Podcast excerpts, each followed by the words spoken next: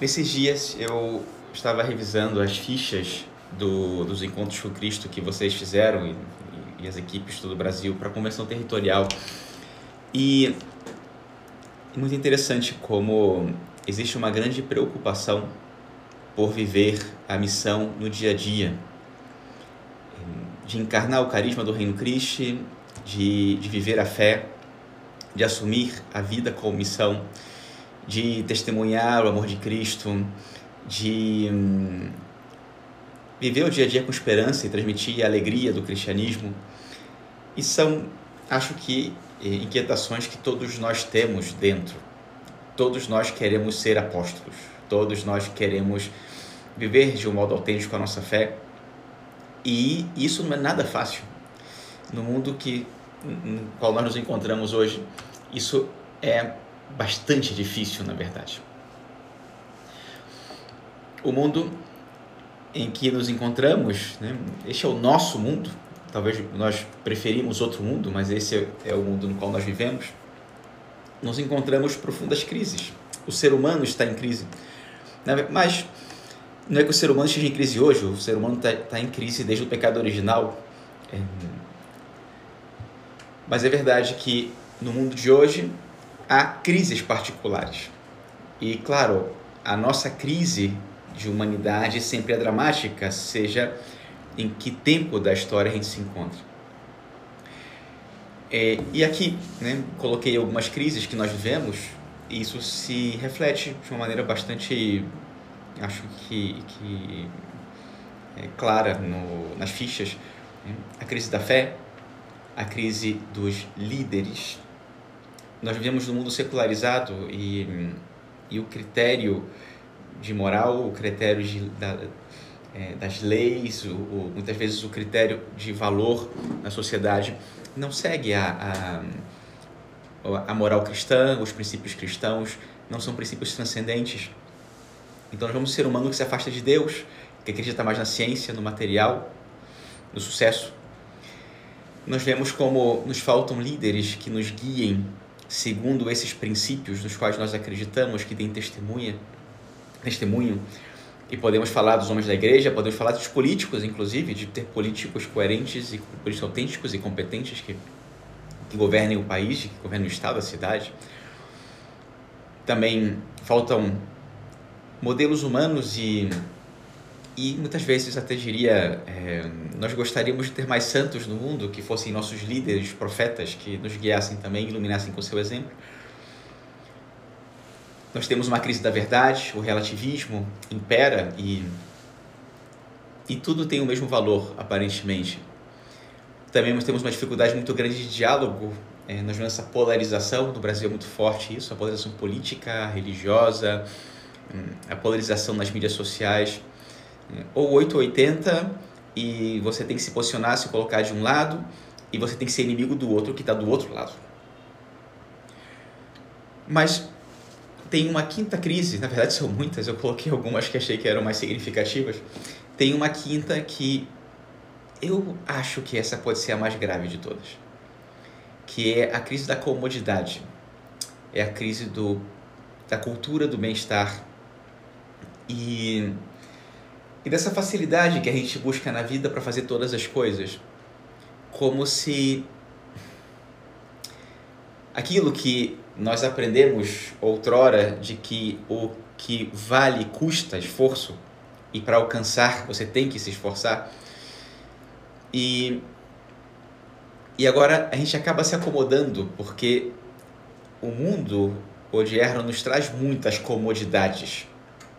Isso faz com que a gente acabe encontrando um estilo de vida medíocre, egoísta. Terminamos por viver de nós, por, para nós mesmos como algo estrutural do mundo. A gente vê o individualismo, é, a gente vê a busca da satisfação, desse bem-estar, do prazer, da comodidade, o conforto, como um fim último, como se o ser humano pudesse encontrar felicidade e satisfação nisso. E acho que essa é a crise mais perigosa, porque é claro que todos esses antivalores dos quais nós falávamos aqui, eles se opõem à fé e se opõem à nossa maneira cristã de viver. Mas eu acho que essa é pior porque ela nos acomoda, ela faz com que a gente perca as forças e o foco. Às vezes nos escandalizamos com certas ideologias, é, no comunismo, pensando no próprio secularismo, relativismo, e são coisas que às vezes nos escandalizam e, faz, e elas fazem com que muitas vezes a gente perca a esperança porque parece que nada vai dar certo, que não tem jeito e que o inimigo é muito mais forte do que nós.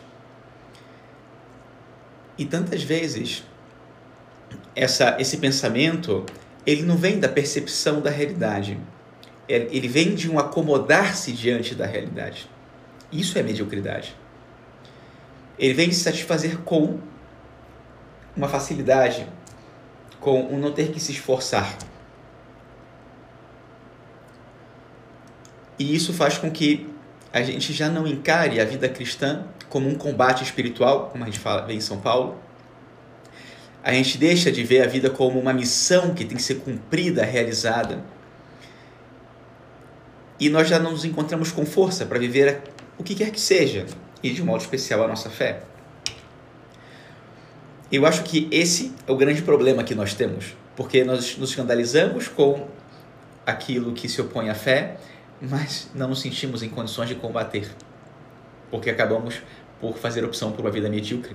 E quando eu digo opção, é, às vezes a opção não é consciente, mas o não optar pelo combate já é um optar pela mediocridade. Não optar pela santidade é um optar pela mediocridade. E e é isso, acho que a gente tem que superar aqui. E, e essa resposta que nós viemos buscar hoje aqui, né? aqui em Juí, me conecto, tenho o coração aí, né? é como se eu estivesse em Juí hoje. Né? Então, essa é a resposta que nós buscamos. Em Cristo. Qual é a resposta de Cristo? Como que o Senhor nos apresenta o panorama, a solução, o caminho? Então, às vezes nós buscamos respostas que estão muito distantes da gente. E, e é importante também olhar para dentro, não já de uma maneira individualista, egoísta, mas na busca de uma contemplação do plano de Deus e da ação de Deus na história. O que Deus está fazendo. O que Deus faz é seguramente muito mais poderoso do que aquilo que o mundo faz. Porém, Normalmente o que Deus faz é bastante mais silencioso, com frequência oculto, em comparação com que aquilo que nós vemos o mundo fazer. Hoje vocês aí, né, é, reunidas nesse, nesse encontro, o que Deus está fazendo? E para que Deus está fazendo isso que Ele está fazendo agora mesmo, talvez de um modo muito silencioso?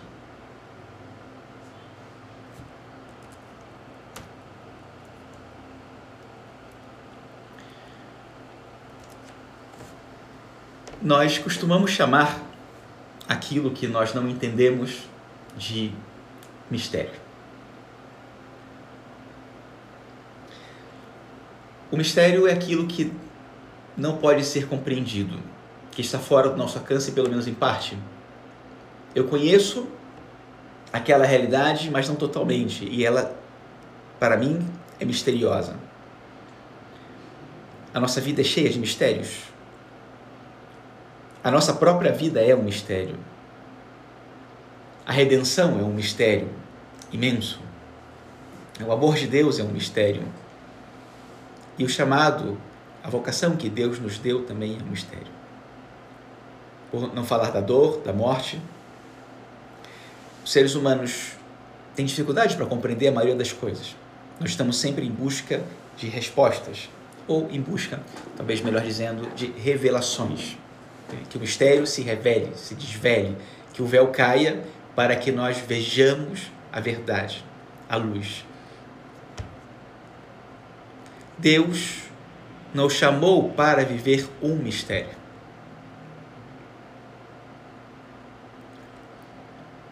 A palavra mistério tem várias acepções e normalmente nós entendemos a primeira que eu usei aqui, que é das coisas que não podem ser compreendidas. Mas nas Escrituras encontramos outro sentido para a palavra mistério. Para São Paulo, mistério é aquilo que já foi revelado, vejam, parece totalmente diferente daquilo que nós entendemos por mistério. Para São Paulo, mistério é aquilo que foi revelado. Porém, que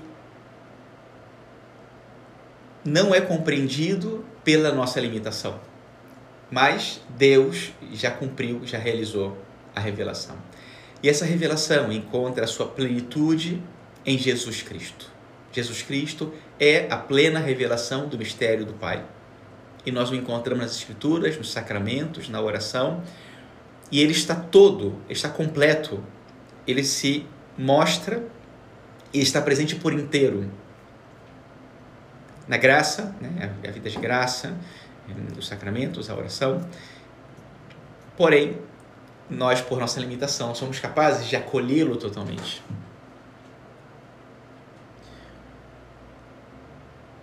Depois tem um, um outro conceito de mistério também, que nós encontramos em São João Paulo II.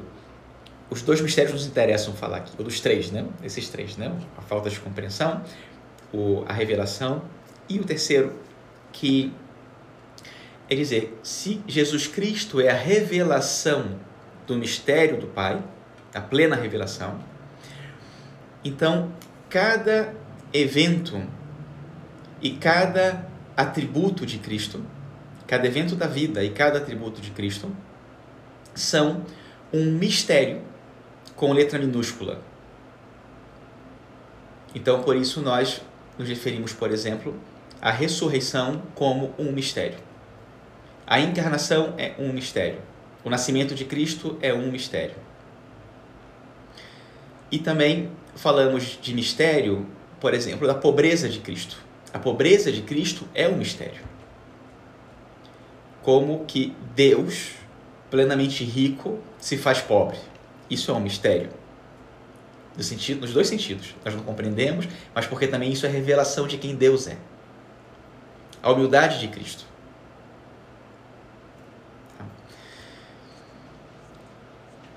Quando na igreja nós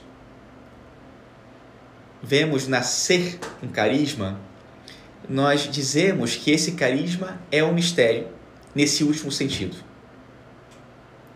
Porque o carisma reflete e encarna um mistério da vida de Cristo. Nós vemos ao longo de toda a história da igreja, desde a época apostólica, até os dias de hoje, vamos continuar vendo a mesma realidade, a mesma maneira de proceder de Deus. Ele vai gerando no seio da igreja homens, mulheres, grupos, institutos que recebem por dom um mistério, um carisma, uma aspiração divina que faz com que esse grupo, essa mulher, essa pessoa, essa instituição encarne de um modo particular um elemento da vida de Cristo, para recordar à igreja algo que é essencial de Cristo e que toda a igreja deveria viver.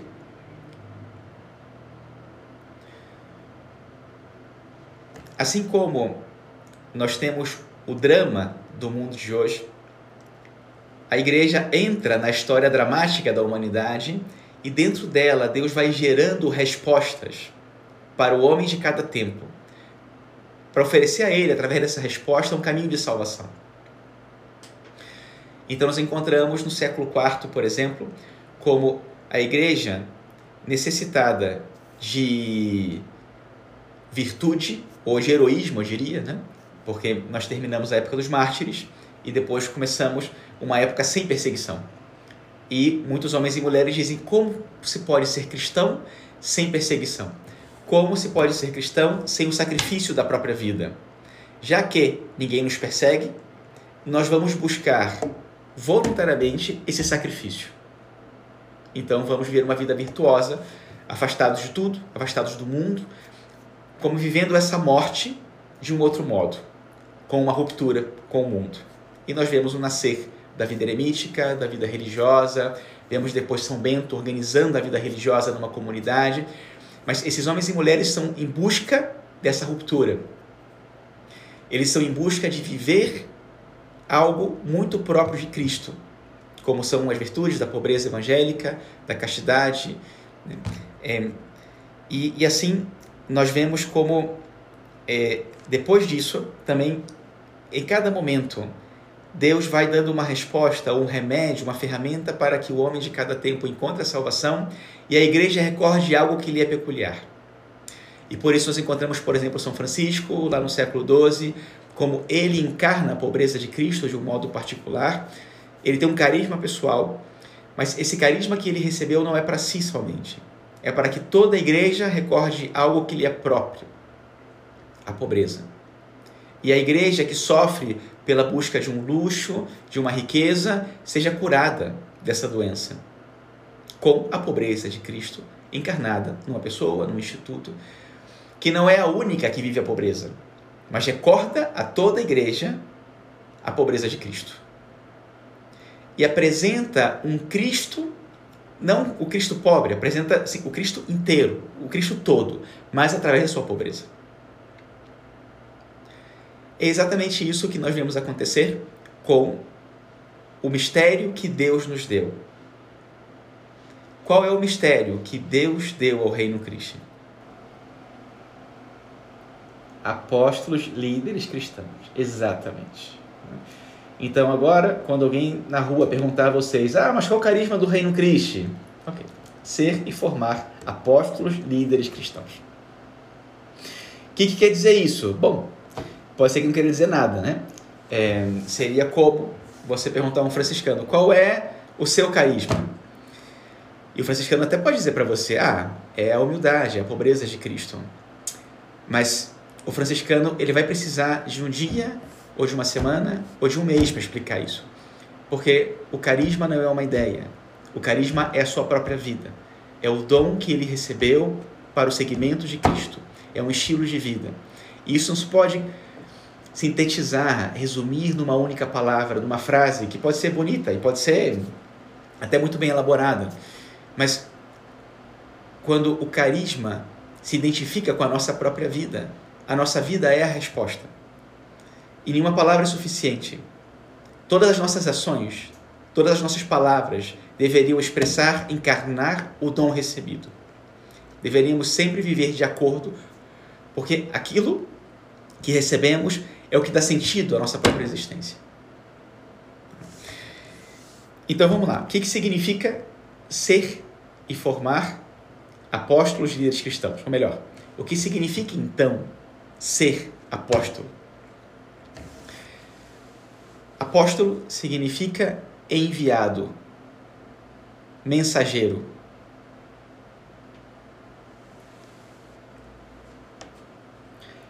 E, e é muito importante entender, então, que apostolado é missão.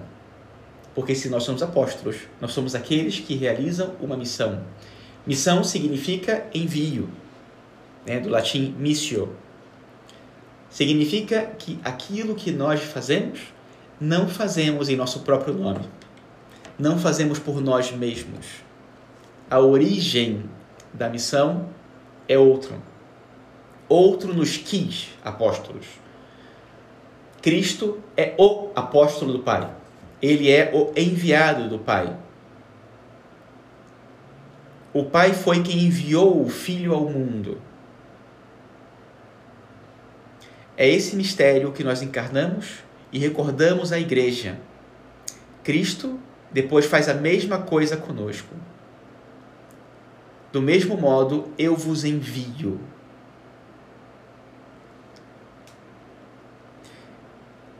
E então nós levamos, né, nós somos portadores de uma mensagem, uma mensagem que não é nossa, mas tendo sido recebida como dom, faz com que nós tenhamos a responsabilidade de comunicá-la.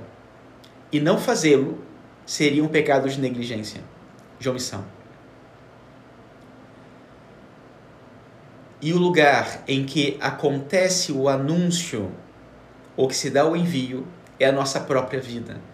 Porque se nós recebemos esse carisma, esse dom, ao entrar no mundo, é como dizer, a nossa criação, a nossa concepção, o nosso nascimento coincidem com o início da nossa missão.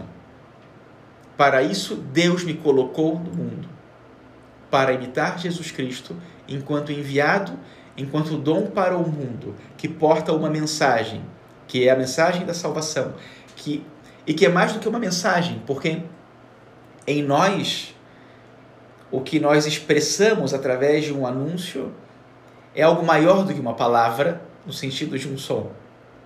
É o próprio reino, é o próprio Cristo, é o próprio Deus. Nós falamos e comunicamos uma mensagem através dos nossos gestos e do nosso comportamento. Mas esse gesto, essa palavra, essa ação, não são simplesmente inspiradas, elas devem ser movidas, porque o próprio Deus habita dentro de nós. Ele não só nos enviou, mas ao nos batizar, ou ao sermos batizados, passou a habitar dentro de nós realmente. E esse Deus que habita nos envia e acompanha no cumprimento da nossa missão. E é por isso que nós temos aqui esse essa infografia, né, esse desenho, que representa o carisma do Reino Cristo. Quando nós fizemos esse desenho aqui, né, quando se elaborou e se discutiu, nós pensávamos qual era a melhor maneira de colocar esses né, sete, oito passos né, do, do, da experiência de Cristo dentro do Reino Cristo, né, se colocar numa linha, se colocar, é, sei lá, de cima para baixo, se, e em algum momento nós dissemos: não, tem que ser um círculo. Na verdade, deveria ser uma espiral. Seria o, a linha mais perfeita, a espiral. Porque tudo começa com Cristo, tudo parte de Cristo, tudo tende a Cristo, se finaliza, vai para Cristo. Mas depois, não só, é que Cristo em nós é o autor de cada uma dessas ações. É Ele que realiza esse sair ao encontro. É Ele que realiza esse revelar o seu próprio amor. É Ele que reúne, é Ele que forma, é Ele, é Ele, é Ele. E é Ele dentro de nós, enviado, que nos envia constantemente para que tudo o que nós fazemos seja feito em seu nome e comunique o reino. E comunique o fim para o qual nós fomos criados e também toda a humanidade, mas que a humanidade, ao não conhecê-lo, não busca ou não sabe esse caminho. E nós, mensageiros, enviados apóstolos, como que nos colocamos ou somos enviados para estar dentro dessa humanidade, cada um na sua condição de vida, buscando a santidade como primeiro fim e santificando-se na missão, mostrando a outros esse caminho que leva ao nosso fim, à santidade, ao céu.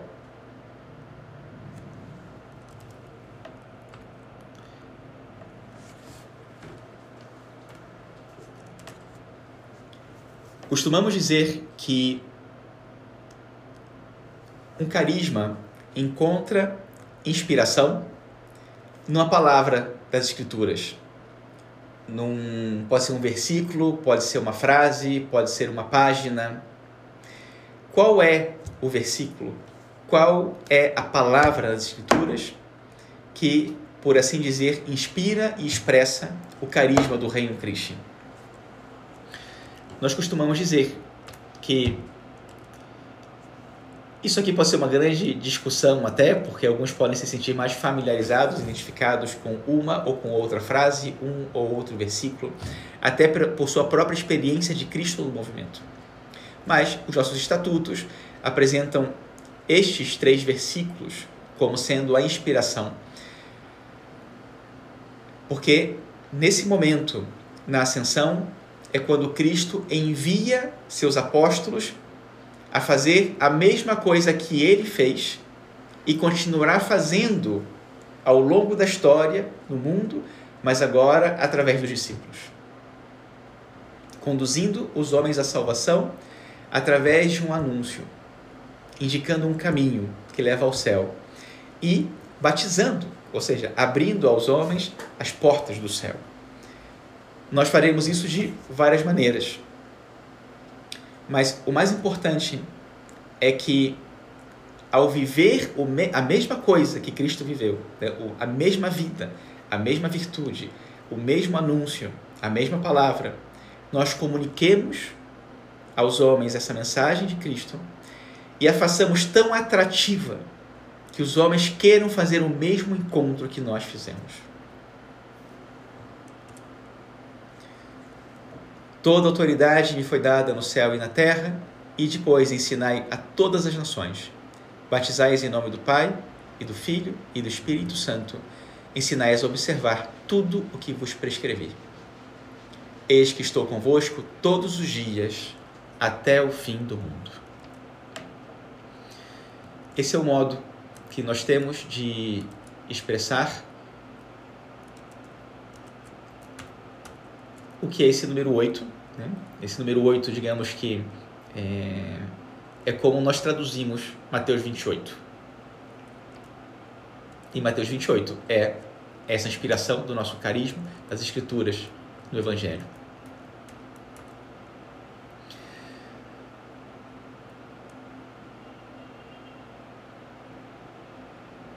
E depois, no dia a dia, né, nós costumamos dizer que o, rei, o, o, o, o apóstolo, né, o membro do reino Cristo, ele deve ser contemplativo e evangelizador. Né? A gente dizia antigamente, né? contemplativo e conquistador, porque se tratava de conquistar o mundo para Cristo. E de fato, é isso que nós queremos fazer com a nossa vida. E por isso a importância da vida de oração, por um lado, e do apostolado, por outro mas não o apostolado como uma ação específica, simplesmente, que nós fazemos todo fim de semana ou no dia do mês que corresponde, ou que nós organizamos uma atividade. O apostolado compreendido como a missão da própria vida. Né? Nós dizemos que apóstolo se é 24 horas por dia. Tudo o que eu faço, faço porque parte da minha missão. E deveria fazer com a finalidade com a que Deus me enviou ao mundo levar as almas para Cristo e eu mesmo chegar ao céu. Acho que apostolado se entende muito bem com essa definição de São Tomás de Aquino.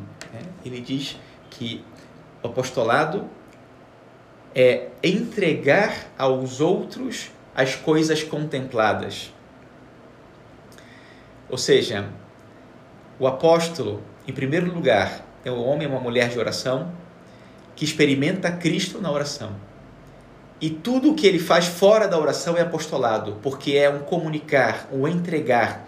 Eu diria até, mais do que isso, um transbordar.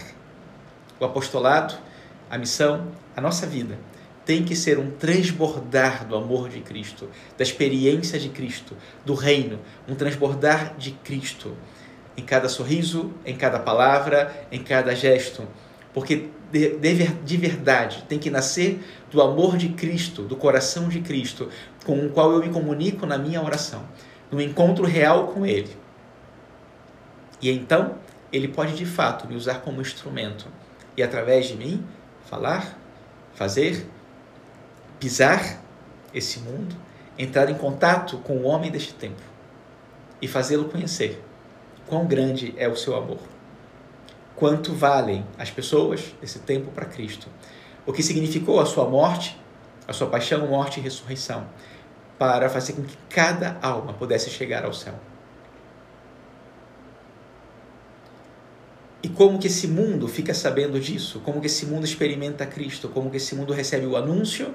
Bom, a resposta está nessa sala, aí, em Juí, porque Deus escolheu a cada uma de vocês para ser essa apóstola de Cristo.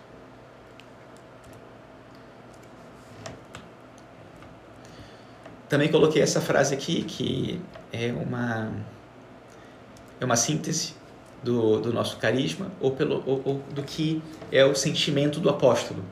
Esse, o amor de Cristo nos impele, o amor de Cristo nos impulsiona, o amor de Cristo nos urge, porque faz com que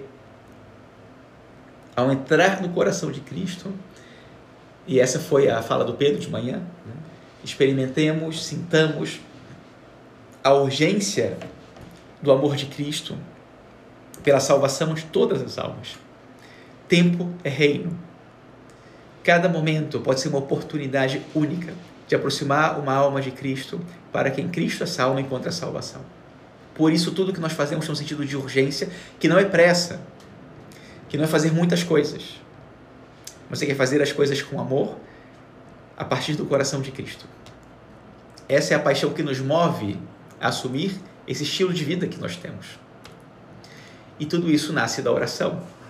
Coloquei aqui o número 3 do regulamento da federação, que define a vida espiritual. Então, é a vida espiritual como o desenvolvimento progressivo da vida trinitária na pessoa, que o leva a se configurar com Cristo.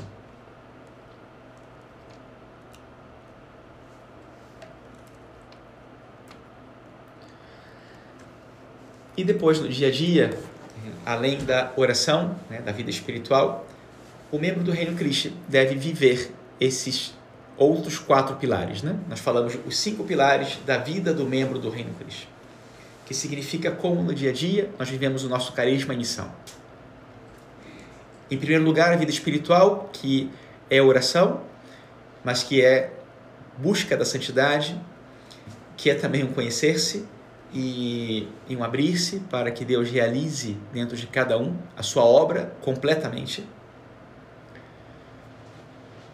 E essa vida espiritual precisa de um acompanhamento, e por isso nós falamos da direção espiritual ou do acompanhamento espiritual, porque ninguém caminha só. Nós acompanhamos os nossos irmãos na sua caminhada. O segundo pilar se refere não só à direção espiritual, mas também ao acompanhamento que todos dão e, e recebem no Reino Cristo. Por exemplo, o acompanhamento de um responsável de equipe, que dá diálogo para os membros da equipe.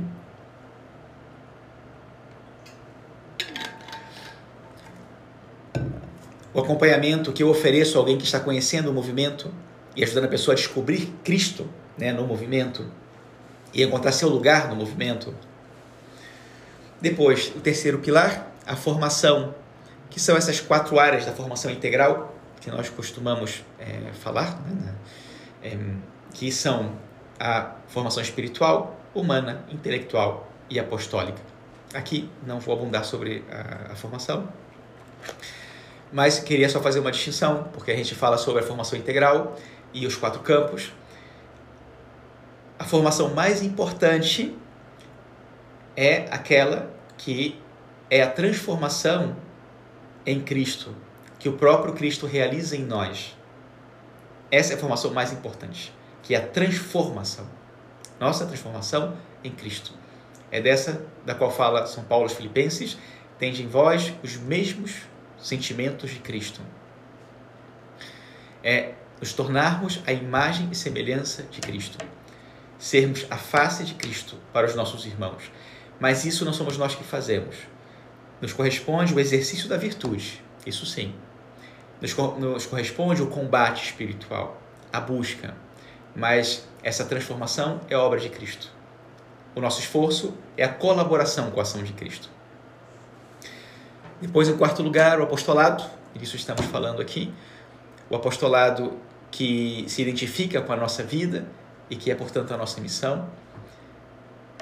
E mais do que fazer apostolado, devemos ser na nossa vida apóstolos, mensageiros, enviados de Cristo costumamos falar de apostolado, num sentido já mais é, específico, né, de, de, de ações, como apostolados pessoais e institucionais. E acho interessante essa distinção, porque, como membros do Reino Cristo, devemos ter apostolados pessoais, também ações que nós realizamos por nós mesmos ou com outros, pela necessidade que nós temos de estender o reino e manifestar o amor de Cristo às pessoas.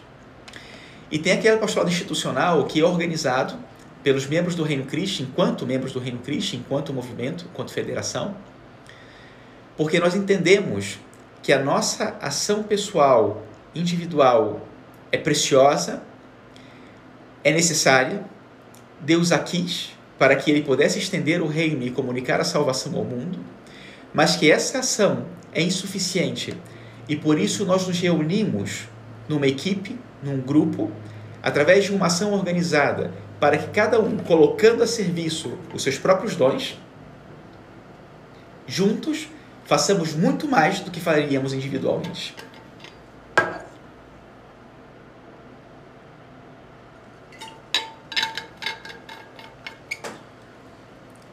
Por isso nós falamos de colaboração e de modo especial de sinergia, fazer sinergia.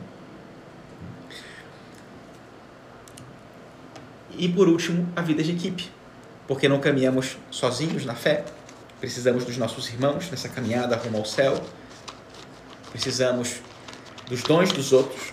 Deus não colocou em cada um de nós todos os dons, nós nos complementamos. E para o apostolado, a dinâmica da vida de equipe é muito importante para lançar cada um no apostolado da própria vida e também para a perseverança de cada um na fé. A vida de equipe é necessária para a perseverança na fé e para a realização da missão na própria vida.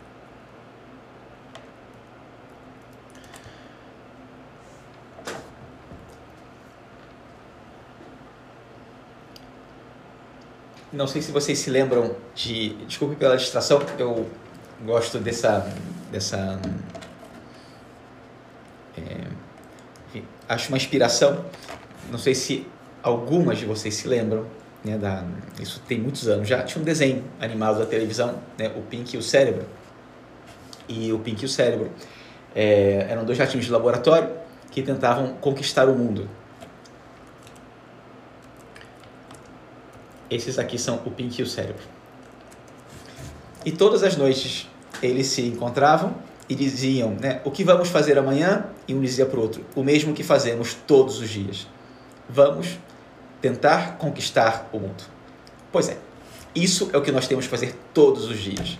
Tentar conquistar o mundo para Cristo. Para isso, o Senhor nos enviou ao mundo, para isso, Ele nos encarregou uma missão, para isso, nos deu o carisma, que é o Reino Cristo o reino Cristo não é melhor nem pior que nenhum carisma na igreja. É mais um carisma, mais um meio de salvação. De modo especial para aqueles que receberam essa vocação, mas que é um dom para toda a igreja, para que através com esse estilo de vida nós possamos conduzir muitas almas a Cristo e oferecer esse encontro que nós mesmos fizemos com o Senhor, mas que não nos pertence. Sim, é para nós, mas não é para que nós guardemos para nós, é para que nós ofereçamos aos outros, né? Na medida em que guardamos para nós o dom, esse dom se estraga dentro de nós. É necessário transbordar, comunicar, para que o dom também em nós cresça e enriqueça muitos. É o que eu queria partilhar com vocês hoje sobre o carisma do rei. Não dá para falar em 43 minutos sobre o carisma. Né? É necessário uma vida toda. É muito mais né, do que eu acabei de dizer, de dizer. E essa experiência que todos nós trazemos com muito carinho, muita gratidão a Deus que Ele nos deu esse carisma, mas gostaria assim de recordar a responsabilidade que nós temos pela grandeza do dom que recebemos, porque a, a missão que nós temos é tão grande quanto o dom. Então, por isso, temos uma grande responsabilidade de viver a missão fielmente e entregar o dom recebido.